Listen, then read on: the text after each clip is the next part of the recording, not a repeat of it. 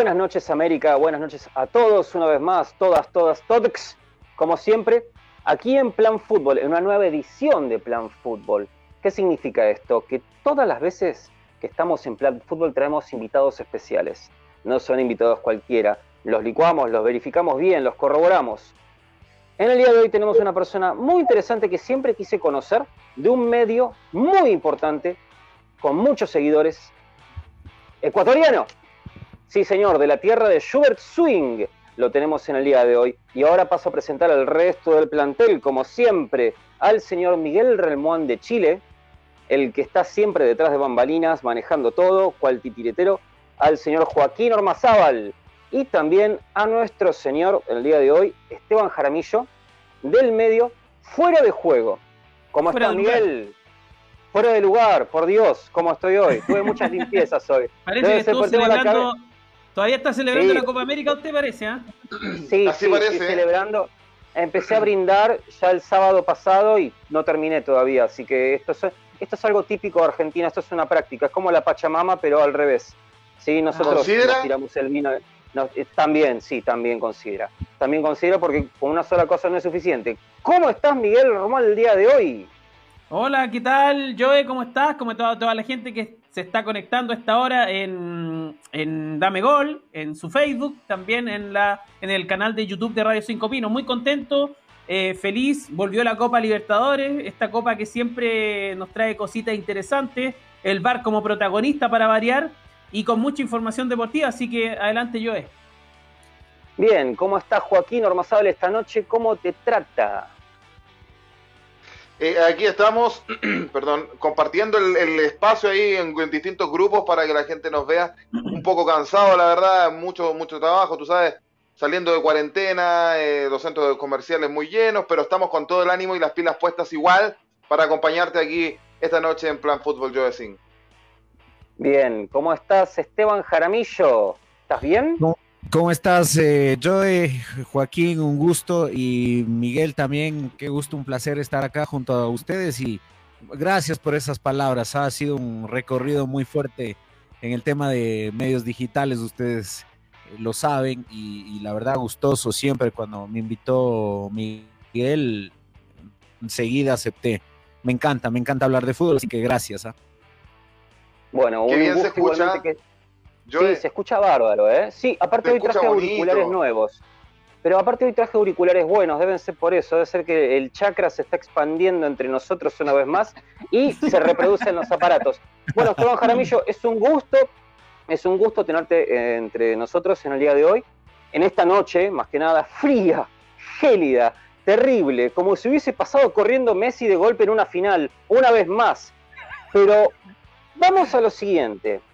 Tuvimos el final de la Copa América, como ya sabemos, con un triunfo argentino sobre Brasil, bastante inesperado de mi parte. Y por otro lado, el Eurocopa. Inglaterra, todos creíamos que podía llegar a ganar. Lo cierto de todo es que la agarró una Italia sólida, una Italia con el catenaccio típico, con jugadores nuevos. Los dos, los dos equipos igualmente estaban con jugadores nuevos. Con una gran polémica detrás, con un tema de racismo que a todos siempre nos aplaca bastante, porque ¿hasta cuándo va a pasar esto? Que por la persona de color tenga mucho que ver a la hora de definir un penal. También, por otro lado, hay una gran polémica acerca de poner un pibe a una definición, eh, inglés en este caso, pero con un excelente recorrido y un gran jugador. ¿Qué pasa ahora? Están hablando de jugar la final, una final, tal vez en carácter amistoso, como sea, donde va a definir como una especie de mini mundial, como una mini confederaciones, algo bastante particular. Tenemos por un lado Argentina, tenemos por el otro lado Italia. Sí, dos países en cierto modo amigos, inmigración por un lado, inmigración por el otro. Pero vamos a lo siguiente. Tenemos una definición de Argentina contra Italia. ¿Quién gana? A ver, Miguel, ¿qué nos puedes decir con respecto a esto? Uf, eh, difícil pregunta porque acabamos de terminar esos dos torneos. Me parece que, Italia mostró muchas cosas interesantes. Quizás la final eh, estuvo más peleada. Argentina fue de menos a más. Eh, la verdad, creo que en, el papel, colectivamente, me parece que Italia es un pelito más, que Argentina hoy.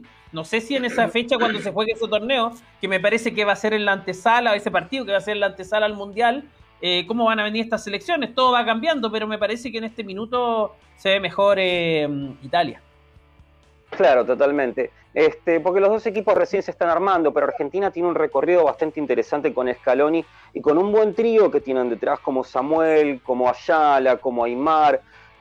casualidades, cada lugar está bien puesto a la hora de entrenar, tanto defensores como Ayala, Samuel el resto, Aymar en el mediocampo. Joaquín, ¿cómo lo ves vos, este eventual encuentro entre Argentina e Italia? Yo, podría llegar a coincidir con lo que dice Miguel, que, hay, un, hay, un, leve peldaño más arriba de parte de Italia frente a Argentina, pero yo creo que son eh, escuadras muy parejas. Perdón. Eh, además, considerando si le damos fino, si vemos esta Eurocopa, cómo llegó Italia a, la final, fue uno de los grandes equipos. Bueno, termina llevándose el torneo, eh, pero jugó dos partidos, si no me equivoco, con alargue.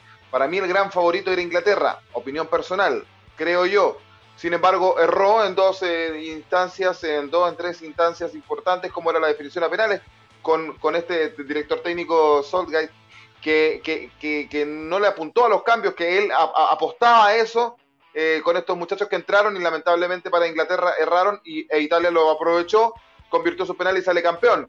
Eh, por otro lado, coincido con Miguel con Argentina que fue de menos a más. aún así siento que fue el mejor equipo del torneo. Eh, mostrando más juego que Brasil. Brasil venía ganando porque tenía una efectividad, pero era un equipo muy opaco. Entonces, dicho esto, eh, yo eh, si lo llevamos a una potencial final, yo me la jugaría por un empate en los 90 minutos y un eventual alargue, y esto se define en definición a penales, y ahí puede pasar cualquier cosa. Buenísimo, y siendo que ya sacaron el gol de oro, algo bastante emocionante y a veces injusto por momentos, yo le quiero preguntar al gran Esteban Jaramillo, tirame una soga y decime Argentina, ¿por qué va a ganar y por cuánto? No te estoy tirando presión. a ver, este, yo en un montón de oportunidades he conversado sobre, a ver, a mí me encanta el fútbol sudamericano y, y cuando vamos al mundial, los primeros que nos representan y decimos los que van a pelear la Copa del Mundo son Brasil y Argentina. Y dentro de esto, si es que se da este partido, a ver, yo aquí sí quiero ser muy sincero eh, con mi forma de, con mi estilo de juego, digámoslo así.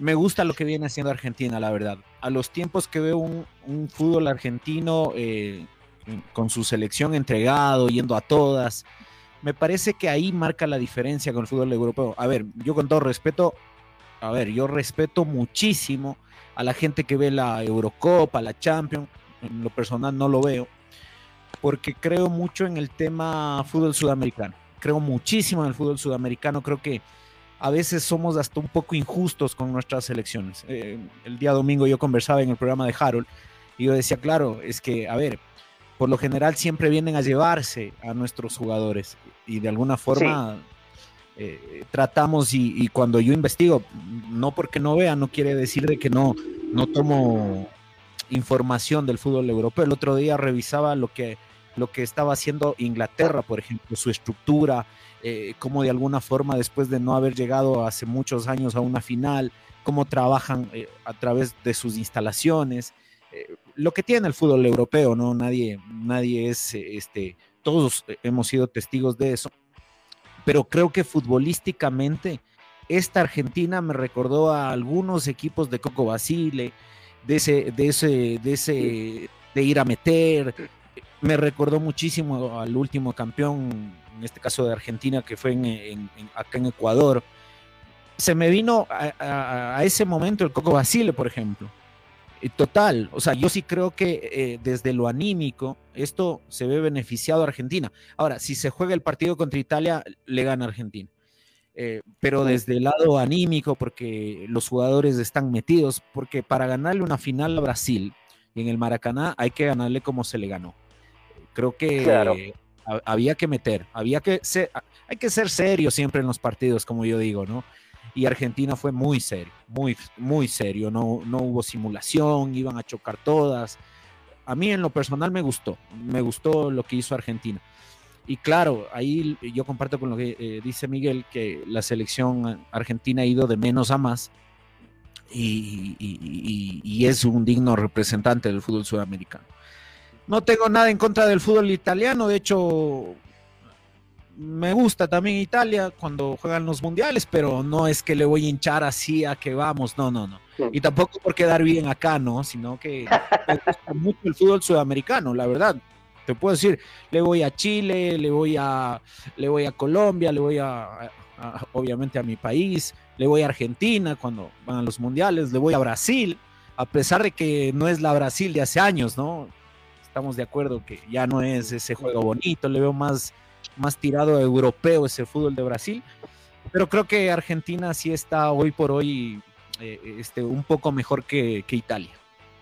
Bueno, Esteban, veo que conoces bastante del fútbol argentino de las etapas anteriores a esta, y muy anteriores también, porque estamos hablando de una etapa del 91, después de Bilardo, se abrió otro tipo de equipo, hubo un recambio generacional total y a fondo, preservando solamente algunos jugadores. Y supo ser una selección muy potente con muchos grandes nombres, Batistuta, Balbo, Canigia, desde Vázquez, eh, Simeone, con un ascendente Simeone, Fernando Redondo, también muy polémico porque le ha dicho que no muchas veces a la selección en diferentes procesos. Es algo que siempre va a estar ahí eh, en la espina del argentino. Ahora, vamos a volver a lo que es el fútbol argentino, especialmente de Boca. Como le gusta hablar a la mayoría de los periodistas, como le gusta hablar a la mayoría de los tabloides futbolísticos del país, siempre Boca, siempre River, y está sonando algo bastante interesante. Vidal, uno de los jugadores más polémicos que en Sudamérica y en el mundo, porque a nivel personal no se lo soporta mucho, por unas cuestiones extrafutbolísticas, unas cuestiones personales, unas cuestiones de ego, muy equiparables a las del bicho CR7, Cristiano Ronaldo de Portugal. Por lo cual se está hablando de que puede venir a Boca. Vidal en Boca, Vidal en un vestuario como el de Boca, Vidal dirigido por Russo. ¿Qué podrá salir de ahí? Miguel, más o menos, tirame una idea. ¿Cómo ves la idea esta? Uh, eh, en lo personal, como chileno y como también eh, seguidor de Vidal, eh, soy uno, me declaro un vidalista en la cancha, porque ya lo hemos discutido con Joaquín muchas veces que fuera de la cancha tiene algunas cosas que quizás para el común y corriente del, del chileno no, están muy, no son muy consecuentes, pero bueno, nosotros tenemos que evaluar al jugador dentro de la cancha y eso es lo que importa. Eh, los ejemplos los da el papá, lo da la mamá, lo da tu familia. Eh, eh, y, ahí es muy interesante analizar esa parte, que, a veces con los muchachos de Dame Gol América nos confundimos y mezclamos las dos cosas y nos apasionamos. Con Esteban también lo hemos discutido muchas veces. Una de las cosas que tiene Esteban Jaramillo, que lo conozco muy bien, he estado en su, en su medio de fuera de lugar y, y me parece que él es muy consecuente en lo que dice. Él ama el fútbol sudamericano, no ve el fútbol europeo y bajo esa lógica, claro, eh, Vidal en Sudamérica en, sonó en Flamengo, sonó en, suena en Boca Juniors, suena en el América de México. Nadie va a discutir que Vidal es un grande, que Vidal es un jugador... En Colo Colo también suena, que, va a jugar en Colo Colo, que se iría a juntar en esa reconciliación con Claudio Bravo en algún momento. Que, suena más bravo que Vidal ahora. Suena más bravo que Vidal, exacto. Quieren que pelear la Copa Libertadores me parece que, si se llegara a concretar lo que los medios están divulgando, eh, porque no, la Gaceta de los Sports se, caracteriza ese medio por ser un medio responsable, no va a tirar humo. Y Boca preguntó por Vidal al Inter de Milán.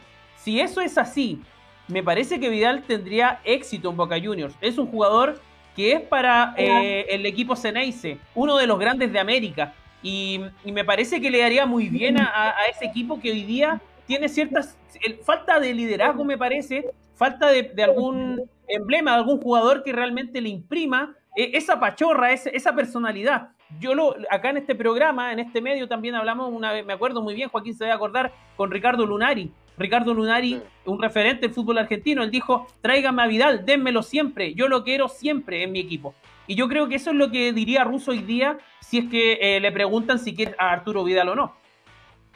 Claro, qué notable igualmente la diferencia de dialectos que hay, a pesar de estar tan cerca. Pachorra es una cosa y acá Pachorra es otra totalmente diferente. Y yo creo que justamente Boca lo que no necesita es un 5 de contención con un gran cerebro y con un gran nivel de juego que no tenga Pachorra, porque hemos tenido cinco, eh, eh, Boca ha tenido cinco Pachorra.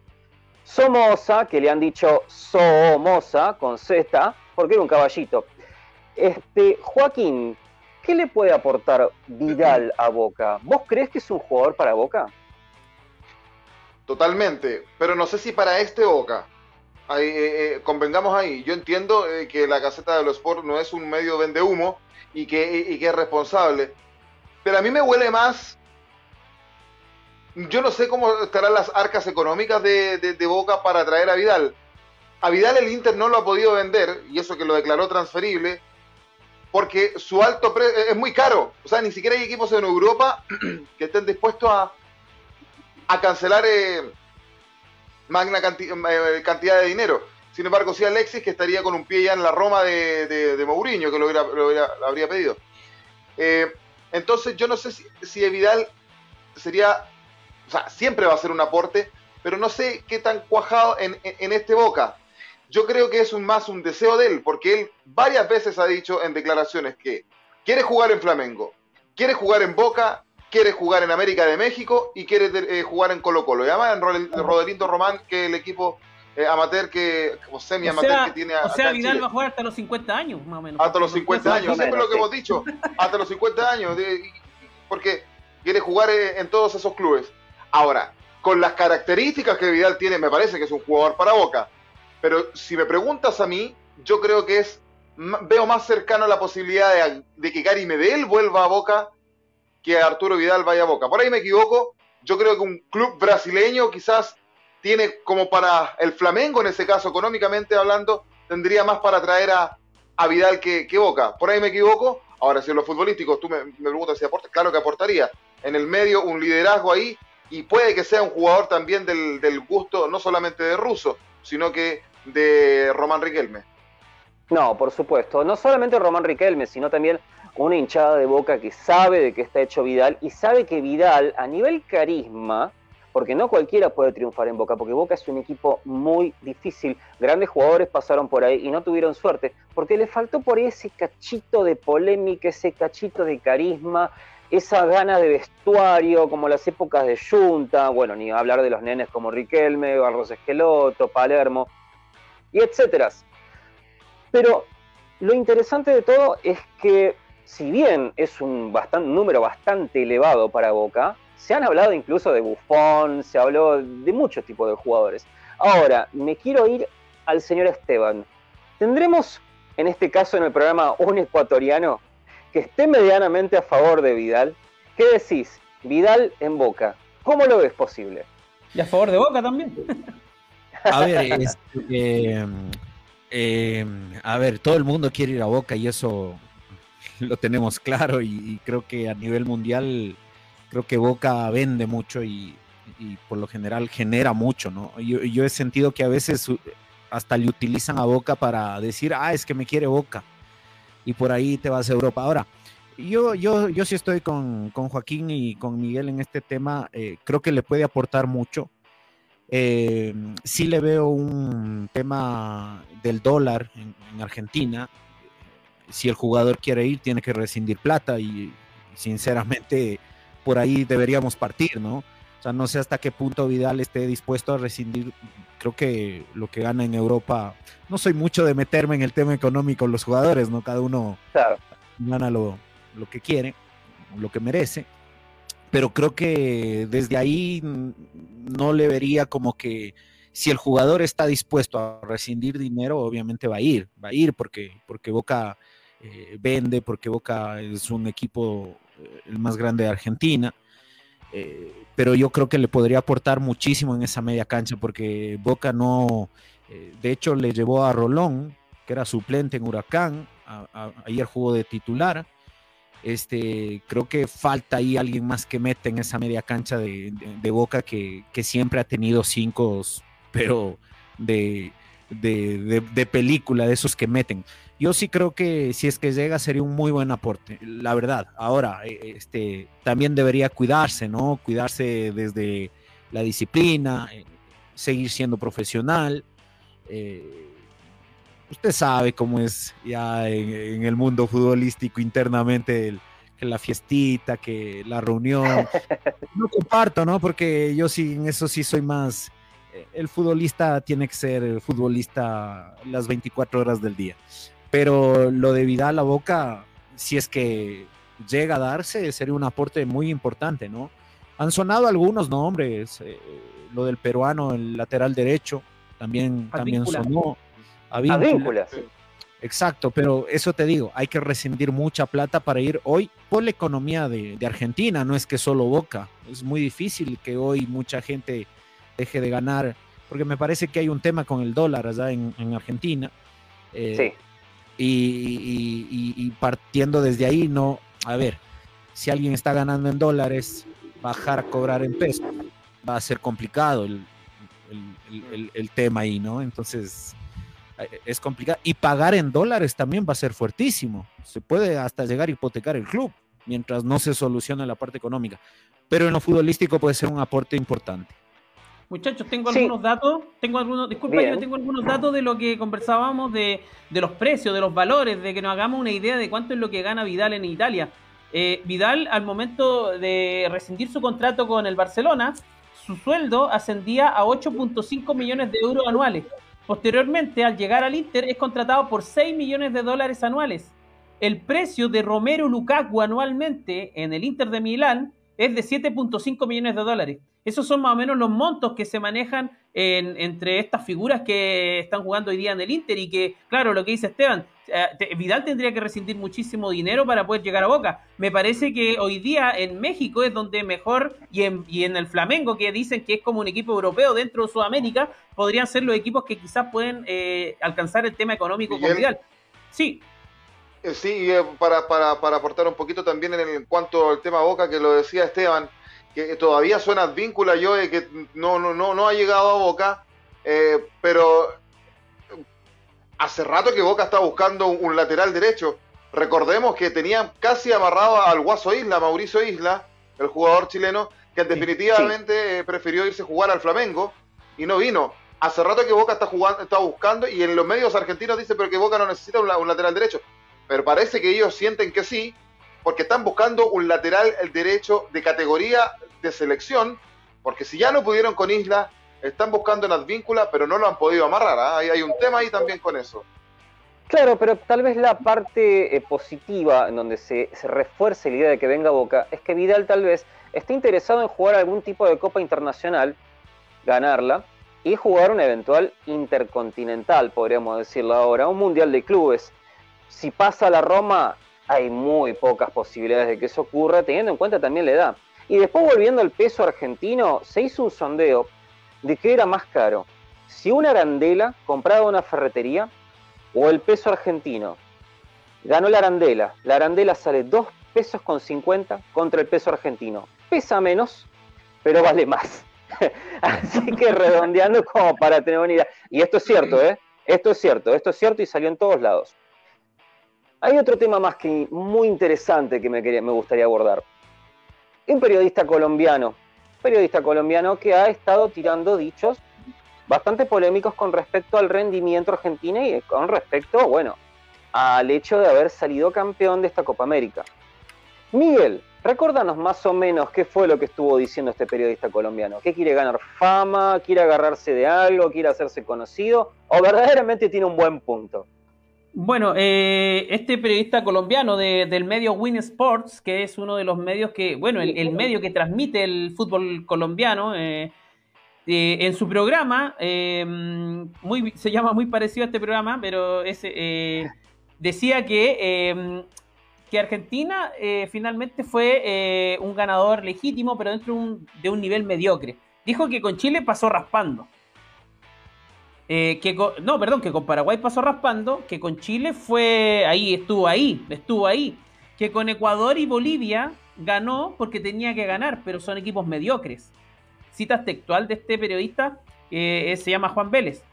Y, que el, torneo, eh, y que finalmente la, Confederación Sudamericana hizo lo posible para que Argentina y Brasil llegaran a la final y, y Argentina ganara. Eh, menospreciando absolutamente el título de Argentina indicando que esto había sido prácticamente de un nivel paupérrimo y que Colombia, ojo, porque ellos son colombianos y obviamente quieren defender su fútbol, eh, no perdió ni en eliminatorias ni en Copa América en, los 90 minutos con Argentina. Por lo cual, eso, eso fueron más o menos yo los dichos que dijo este periodista colombiano en, ese medio de televisión. Claro, teniendo en cuenta también que el partido entre Argentina y Colombia fue bastante peleado y que se ganó entre los 12 pasos. Básicamente sería un poco reprochable. Sí. El, periodista que, cita a Miguel es Carlos Antonio Vélez. Carlos Antonio Vélez, sí. Carlos Antonio Vélez. bien, bien. Ya, ya voy a visitar su Twitter a ver qué piensa después de que Willis haga algunos arreglos. No importa, vamos a dejar a Willis afuera de esto y vamos a ir con Joaquín. Joaquín, ¿qué te parece? ¿Estos dichos son tan así como dice? Eh, ¿Es merecido lo que está informando o está hablando por ahí desde su camiseta? A ver, convengamos que, Carlos Antonio Vélez es uno de los periodistas más deslenguados y más directos que tiene el periodismo deportivo colombiano, junto a otro periodista ahí que no recuerdo en este momento su nombre, que conformaba los tenores del fútbol en la cadena Fox hace años atrás.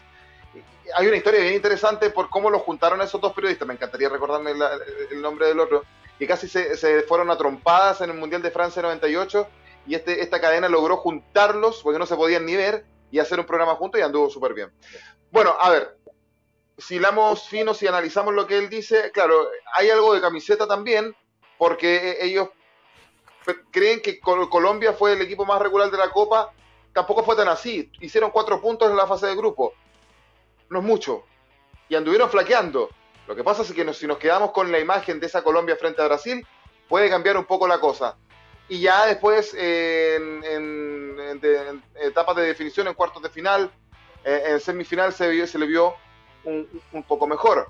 Ahora, efectivamente, con, si analizamos partido por partido de Argentina, con Chile le costó, y lo comentamos nosotros, le costó, tiene un, respeto Argentina para con Chile, eso se notó en los dos partidos, tanto en Santiago del Estero por las clasificatorias y en Copa América, y eh, el resto de los partidos, a ver, te mató en el primer tiempo y te supo cerrar los partidos. Y con eso le bastó y le sobró para ganarlos. Todos. Salvo, si no me equivoco, la semifinal con, Colombia partió perdiendo, ¿no? Sí. Es que en un momento se vio en desventaja, eh, que lo forzaron a los penales. Que ahí puede ganar cualquiera. Pero Argentina es un equipo que, te, anota un gol, en la esta Argentina de Scaloni, y te cierra los partidos, y por ahí los otros equipos no han logrado contrarrestar eso. Entonces, bajo ese prisma, no coincido con el análisis del señor Vélez, porque en ese contexto me parece que Argentina fue más regular que el resto. Ahora, donde sí coincido es que el nivel del fútbol sudamericano está al debe, está decadente, no solamente el fútbol, sino que también el arbitraje, pero eso es harina de otro costal. Claro, totalmente. Tal vez el Vélez lo que esté viendo es que los partidos del seleccionado argentino de Scaloni, como decís vos, Joaquín, justamente, mete un gol y no se arriesga más. Pero ¿qué pasa cuando durante nosotros 25 años o 20 años estuvimos saliendo a arriesgar los partidos y tratar de cerrarlos, siempre nos pasó lo opuesto. Y esta vez creo que fue un poco más inteligente. La idea es empezar a ganar, a sumar y a sumar victorias importantes como esto después de tantos años. Sí, sí, yo, está bien, tú estás hablando con, la copa en la mano y, se puede entender, pero también discutimos y, tú asentías de que era preocupante que Argentina no te cerrara los partidos en el segundo tiempo. En Sudamérica le alcanza, en Sudamérica le alcanza, pero en un mundial, ojo ahí. Totalmente. Por eso sería muy interesante. Ahora, por eso sería Argentina, Argentina es un equipo en construcción, me parece, no es un equipo que ya está consolidado, me parece que va en ascenso, no sabemos hasta dónde va a llegar. Entonces, eh, de todas maneras, comparar una... O sea, eh, entiendo lo que dice Joaquín, pero eh, todos los equipos sudamericanos se vieron con altibajos, me parece que algunos empezaron bien, terminaron mal. Otros empezaron mal y terminaron bien, como Argentina. A mí, me Argentina, si tú me preguntabas la primera fecha cuando jugó con Chile, yo no lo daba para campeón, bajo ningún punto de vista. Lo dijimos, Brasil es el más poderoso, Brasil es el más grande, Brasil es el que mejor fútbol muestra. Brasil se dedicó a especular. Yo no sé qué opina Esteban, pero Miguel, no, sé si la discusión era que Brasil mostraba mejor fútbol. Lo que decíamos que Brasil era imbatible porque también era un equipo efectivo como el argentino, pero era un fútbol muy pragmático y, muy timorato el resto de los equipos para, para enfrentarlo. Y, y, perdón, y Brasil se aprovechó de eso. Y también, no en mi caso, pero muchos comentaban, donde decían que la Copa estaba hecha para Brasil, que le iba a ganar Brasil porque estaba haciendo local. A mí no me gusta mucho caer en ese tipo de discusiones, pero, pero no sé si era porque el que más mejor fútbol tenía. A mí me cuesta encontrar una selección que en este momento diga, este es el fútbol en Sudamérica que, a mí me gusta. Esta es, no la encuentro, no la hay. Pero con lo, con, con, lo poco que, que tuvo Argentina, le alcanzó para ser mejor que el resto. Totalmente. Y esa fue una de las cosas que al final terminé dándole a la derecha a Scaloni. Finalmente, ese, esa propuesta de fútbol, tal vez algo amarrete, funcionó.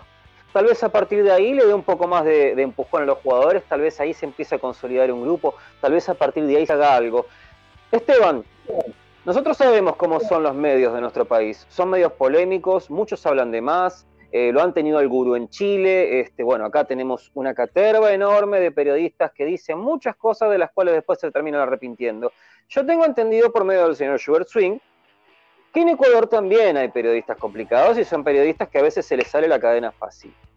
Vos, viéndolo desde ese ángulo, ¿qué pensás acerca de los dichos de Vélez, el periodista colombiano? A ver, este, yo creo que el periodismo deportivo en Sudamérica debe empezar a hacer un poco más de investigación. Eh, hacer eh, comentarios en base a los resultados creo que es un despropósito en nuestro fútbol, la verdad. No es entender los contextos. Eh, no puedes analizar a las elecciones sudamericanas porque te lo sueltan faltando cinco días para el partido. O sea, ¿qué idea puedes implementar ahí? O sea, las reglas del juego son esas. Eh, no podemos comparar con el fútbol europeo y decir es que el fútbol sudamericano es este, lo peor, no. Hay que entender que Europa tiene una estructura eh, obviamente mejor administrada y que a nuestros equipos en Sudamérica tenemos que protegerlos y tenemos que el periodismo hacer una, una lucha eh, este, porque todas las, las divisiones inferiores trabajen bien, eh, que se preocupen más por los jugadores eh, de, cualquier categoría en todos los países. Hay que empezar a luchar por eso, porque si no es facilito decir yo respeto los procesos. Sí, sí, pero ¿hasta qué punto respetas a, los procesos en cada país? Eh, creo que te hablo por el lado de Ecuador, por supuesto que hay acá de lo polémico. A mí no me gusta Alfaro, pero eso no quiere decir de que no, que no apoye el proceso vamos a discutir que si es que se puede jugar, eh, ser eficaz y tener belleza en el fútbol, eso discutamos. Eh, discutamos si es que se trabaja bien o mal en divisiones inferiores, hasta qué punto los periodistas estamos dispuestos a apoyar a nuestras elecciones, no solamente cuando gana, porque cuando pierde también hay que salir a dar la cara y decir, bueno, no se dieron las cosas porque eso es el fútbol, y no vivir del resultado. Y yo creo que ahí eh, creo que hay periodismo, obviamente no voy a decir si está bien o mal, porque cada uno se maneja como, como quiere a la final, ¿no? En declarar, no comparto lo que, ha, lo que ha dicho. Debe ser tan famoso que ni siquiera yo lo escuché, hoy me estoy enterando, pero sí me, sí, me llama mucho la atención. Pero creo que tenemos que ser más respetuosos del fútbol. Al, fútbol sudamericano hay que cuidarlo, hay que cuidarlo, eh, hay que eh, no podemos estar a favor de que se esconda eh, las pelotas para quemar tiempo, no podemos estar a favor de que el jugador se bote al piso, no podemos permitir que lo que pasó ayer con el VAR se siga dando. yo creo que todas las elecciones tienen jugadores interesantes, la verdad, yo, yo, creo mucho en el tema procesos. Yo no te puedo decir de que a Ecuador porque no gana un partido ya es la última rueda de coche de Sudamérica, indiscutiblemente que no no porque le goleó a Colombia voy a salir a decir es el mejor equipo en Quito y no hay quien le pare, no. Eh, creo que hay que empezar a ver a nuestro fútbol como lo que es, ¿no? Que tiene limitaciones, por supuesto. O sea, a mí me alegra que Brasil, acuérdense que Brasil también tuvo problemas hace años para una clasificación y le costó. En una clasificación Ecuador clasificó primero y después segundo. Entonces, eh, ese es el fútbol sudamericano. Lamento mucho, por ejemplo, lo que pasa en el fútbol eh, este boliviano, que no logra levantar después de Echeverri. Totalmente. O sea, ahí deberíamos entrar como parte responsable, hoy que estamos en medios digitales, entrar a averiguar pues qué es lo que pasa. ¿Por qué manejan el fútbol así? ¿Y, por qué hay periodistas que salen y hablan que hay mafias y que y ese tipo de cosas, que el fútbol es mediocre? A ver, pero comparado con qué? Eh, las comparaciones a mí no me, no me parecen. peor si te comparas con Europa. Yo por eso les molesto y Miguel sabe que les digo no ande viendo el fútbol europeo porque eso a veces como les hace ver mucho al futbolista europeo, vienen a ver sus campeonatos y están ahí, pero vea cómo juega mi equipo, mal, vea en Europa, tres veces llegan ahí rápido al arco. Y claro, o sea, el fútbol es, es belleza, es espectáculo. Y, y, quién más para darlo? El fútbol sudamericano. Vea, no porque estén aquí mis amigos de Chile. A mí me encanta la presión de Chile. O sea, esa identidad que le dio Bielsa. Ay, no, no, o sea, a mí me gustan. Bielsa equipos, Sí, que juegan y que juegan. A ver, no me puede gustar que hay equipos eh, este, que se van a encerrar, ¿no? Porque eso es discusión de fútbol, eso es un estilo. Pero también es valedero, o sea, también es parte del fútbol. No puedo salir a decir, ah, es que Argentina quedó campeón porque el resto fue mediocre. No. O sea, yo creo que cualquiera le gana a cualquiera. Que podemos discutir un resultado en un partido. Ahora, yo te digo, este, siento que fue muy abultado el resultado de Argentina-Ecuador 3 a 0. Sí. Porque sí, claro, porque Argentina, eh, perdón, Ecuador les llegó con Ener Valencia cinco veces y cabeció las cinco afuera. Eso con otro delantero, olvídate claro, pero Ecuador, también cometió unos errores defensivos bastante fuertes. Es que, es que eso te digo, o sea, esa es la discusión que deberíamos tener, pues no por eso voy a decir que Ecuador no vale. O sea, para mí también fue desmedido, ¿eh? Para mí también fue desmedido porque no lo mereció de esa forma. Pero hubo unas jugadas de hincapié que yo lo miraba y me agarraba la cabeza y decía, no puede ser. ¿Qué le pasó a este pibe? Pero mira, cuando sale hincapié nadie lo tenía en el radar del fútbol ecuatoriano, nadie. O sea, supimos que estaba en talleres, ah, bueno, saltó a la cancha y nos sorprendió y fue como que, a ver, aquí vamos en la parte que yo te digo, no es entender el contexto. Y a mí mucho me tildan de, de por qué el jugador ecuatoriano no debe ir a Europa a las cortas edades. Porque llegan a Europa y llegan a ser banca. ¿Y qué pasa? ¿Quién se ve afectado? La selección ecuatoriana. Y, y yo creo que debemos empezar a hablar en función de nuestras selecciones sí, está bien que se vayan a Europa, pero lleguen allá y, también entiendan que deben jugar. O sea, también deben ver a dónde van a ir a jugar también. O sea, no, todo es plata. Yo creo que ahí, a mí me dirán es que detrás de todo hay un negocio. Sí, pero preocupémonos más por la parte individual de cada jugador. Esa es la discusión. Porque si va un jugador como hincapié a Europa, con los errores que tuvo, no va a jugar. O sea, debe seguir en Argentina, deben dar el gran salto, jugar en otras ligas, acá en Sudamérica, y ahí dar el gran salto. Los colombianos lo han hecho, los chilenos lo han hecho, bueno, los argentinos generan muchos jugadores. Dime. Eh, sí, es que yo te estoy escuchando muy atento en esa parte, eh, yo coincido plenamente, pero ojo que ese, ese problema que, ustedes tienen de, de, mandar a jugadores ecuatorianos muy a temprana edad en Europa, es algo que nos ha pasado acá también en Chile, que por ejemplo los equipos grandes eh, asoma un chico dos, tres partidos buenos y te los venden a Europa y van a ser banca y se pierden y terminan jugando en el Real Madrid y Castilla, en el, en el Granada C. Eh, en Azerbaiyán.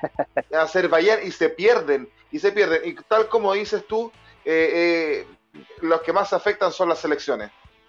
Claro, y ahí llega tu selección y ese jugador tú esperas que tenga el mismo rendimiento y como no ha jugado, terminamos y sale gente desubicada y dice, no, es que mediocre el fútbol sudamericano, o sea, eso parece que no vive, creo que Colombia igual ha tenido problemas. Ecuador no mereció perder con Colombia, por ejemplo. Le ganan con una jugada de un error de Ecuador, porque Ecuador, a Perú, Ecuador tenía que haberle ganado. Lo tenía 2 a 0 para liquidarlo, pero la falta de jerarquía de nuestros jugadores, porque son jugadores jóvenes, apenas tienen cinco o seis partidos en, selección, pues no puedo salir a darles palo o, no puedo salir a decir, no, es que Alfaro no funciona. No me puede gustar cómo juega, que eso es diferente, pero hay que apoyar el proceso.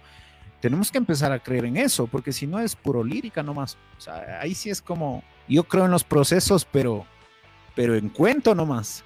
y hago la evaluación en base al resultado. Yo hago más en función de rendimiento si me preguntas ahorita cuánto quedó el partido de Brasil-Argentina, me quedo pensando y lo consulto para ver el resultado. Pero en cambio me acuerdo del partido que dio Argentina y el partido que dio Brasil. Me acuerdo más del funcionamiento. Hoy me pongo a pensar y digo, claro, le ganó 1-0. Pero qué gol, ¿no? y te das cuenta cuál es mi evaluación. La hago desde el funcionamiento de los equipos, no desde el resultado. A mí, la verdad, a mí el resultado no me importa. O sea, sí, el campeonato es para ganarlo, pero creo que hay que sacar más eh, conclusiones desde ahí.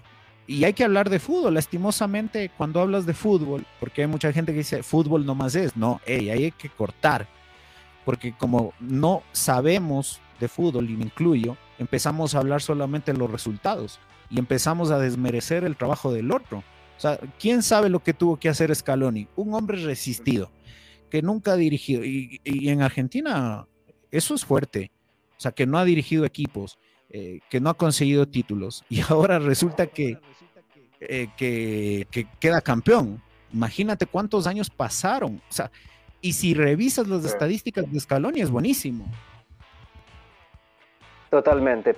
Bueno, es muy interesante la visión tuya, Esteban, porque hiciste un repaso básicamente de cómo está conceptuado el jugador en algunos países donde tal vez no son muy fuertes en Europa, como el caso de Chile en algunos casos específicos, Ecuador, Colombia, tal vez nos ha ocurrido a nosotros con algún que otro jugador que perdió su carrera por ir a Europa.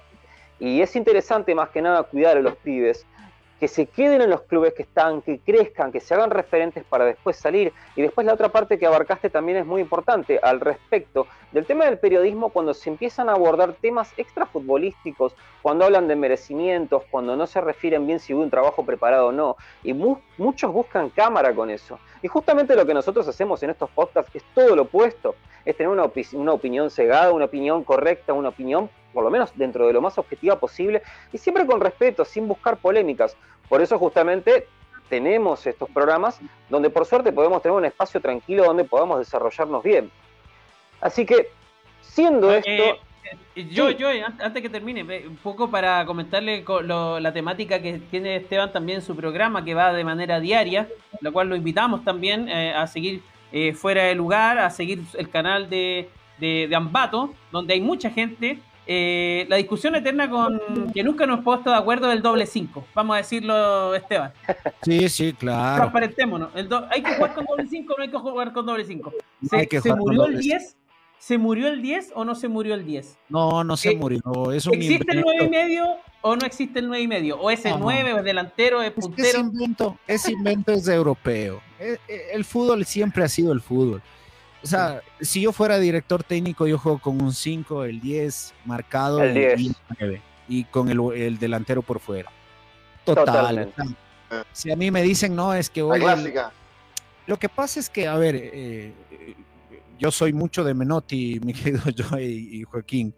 Eh, este, no, pues a mí no.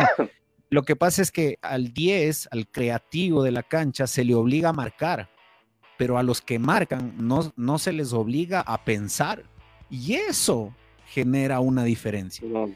Por eso nos inventamos de que no, es que hay que ponerle uno que le ayude a marcar al 5, el doble 5. No, yo no entiendo eso, si me dices doble 5 no entiendo. Entiendo que hay el 5 y el 8. Y a partir de ahí no le puedes poner a un jugador con, con la camiseta 8, más o menos para que se entienda gráficamente, a, a que marque si es uno de los que crea fútbol yo estoy en contra de que muchos equipos salen a defender el resultado por su conveniencia que le voten. Porque hay técnicos que tienen la culpa de eso. O sea, el fútbol hay que salir a proponer, a dar espectáculo. Y mientras mejor juegues, te van a venir los resultados. Suena lírico, ¿no? Pero debemos empezar a creer en algo. Pero me hace sentido lo que dice Esteban porque, sin ir más lejos, para hablar de casa, Colo Colo era un equipo que el año pasado estaba peleando el descenso. Estuvo a minutos de, descender, digámoslo. Y hoy día eh, Colo Colo, eh, eh, con el tema de Gustavo Quinteros, que hizo una reestructuración del plantel, lo rejuveneció, se, echó gente encima, dirigente encima, porque sacó a Paredes, porque sacó a Valdivia, porque sacó a, jugadores experimentados y renovó una, una plantilla tremenda. Hoy día Colo Colo vuela, Colo Colo juega el sábado con Católica. Colo Colo es el favorito para ese partido este sábado. ¿Cómo cambian las cosas del fútbol cuando uno propone, cuando uno hace cambios, cuando uno tiene una convicción y aunque todos te critiquen, tú sigues lo que tú dices, el fútbol cambia, eh, el espectáculo cambia y los resultados llegan solos. Eso es lo que me hace sentido en lo que dice Esteban de, su comentario recién. Primero aclararle, Perdón, primero aclararle que usted no creía que Colo Colo salvaba, ¿no? Yo le dije eh, ocho fechas antes que salvaba Colo Colo. ¿Y qué dijeron las cartas? ¿Qué dijeron las cartas? Que se salvaba. Colo Colo después iba a empezar a subir de a poquito, de a poquito, y después iba a ser el Colo Colo que todos conocíamos. Esto le iba a servir para un susto. Así que ya vimos los resultados. Que, tiene una prueba de... Perdón, yo le dije, yo le dije que, o sea, cuando él me dijo que Colo Colo tenía problemas, porque ahí le conocí a Miguel, le empecé a transmitir los partidos a Colo Colo. Una radio de allá que Miguel me ayudó a gestionar. Que trabaja con Chile. Somos Chile Radio. Somos Chile Radio, le mandamos un saludo a, mis compañeros ahí. Bueno, entonces empecé a transmitir los partidos de ahí y, a retransmitir, perdón, no, no utilicé el término correcto y Colo Colo termina salvando categoría, cosa que Miguel me llamó el día que salió, llorando estaba Miguel. Llorando, sí. Llorando estaba. Y yo me digo, lo que pasa es que hay que empezar a, hay que empezar a creer, ¿no? Hay que empezar a creer en el, fútbol y, y, no, pues nada, no, no tengo nada en contra del fútbol europeo, no se notó, ¿no? Pero creo que tenemos que empezar a igualarnos un poquito en ese tema. Eh, más o menos, más o menos. Muchachos, yo escuchando a Esteban le quiero mandar un saludo a un ex compañero que tuve en Radio Cinco Pinos en Autopase y director eh, del diario El Amanecer de Herrera acá en San Bernardo, Chile, a Pato Drago, porque Pato, al igual que Esteban, es un amante del fútbol sudamericano, no le gusta el fútbol europeo, a él le gusta la Copa Libertadores, no me traigan la Champions, dice yo soy de la Copa Libertadores, me eh, gusta el, las canchas de, que con barro, donde, el fútbol aguerrido, el, fútbol nuestro, es el fútbol sudamericano. Yo escuchando a Esteban me, recordé un poco al Pato cuando, cuando hablábamos esos temas en, en un par de años atrás, así que le mando un saludo. Bien, hemos tenido hoy una hermosa velada con muchas cosas donde abordamos varios temas bastante interesantes. Hoy hemos estado una vez más en plan fútbol por el Facebook de Dame Gol, en esta noche helada, gélida, terrible. Miguel, acá en Chile también. Muchísimas gracias. Sí, ya me imagino. Tremendo. Miguel, muchísimas gracias, Miguel, por acompañarnos en esta noche una vez más. No, a ti, Joe, muchas gracias, a Joaquín, a Esteban, un gran amigo.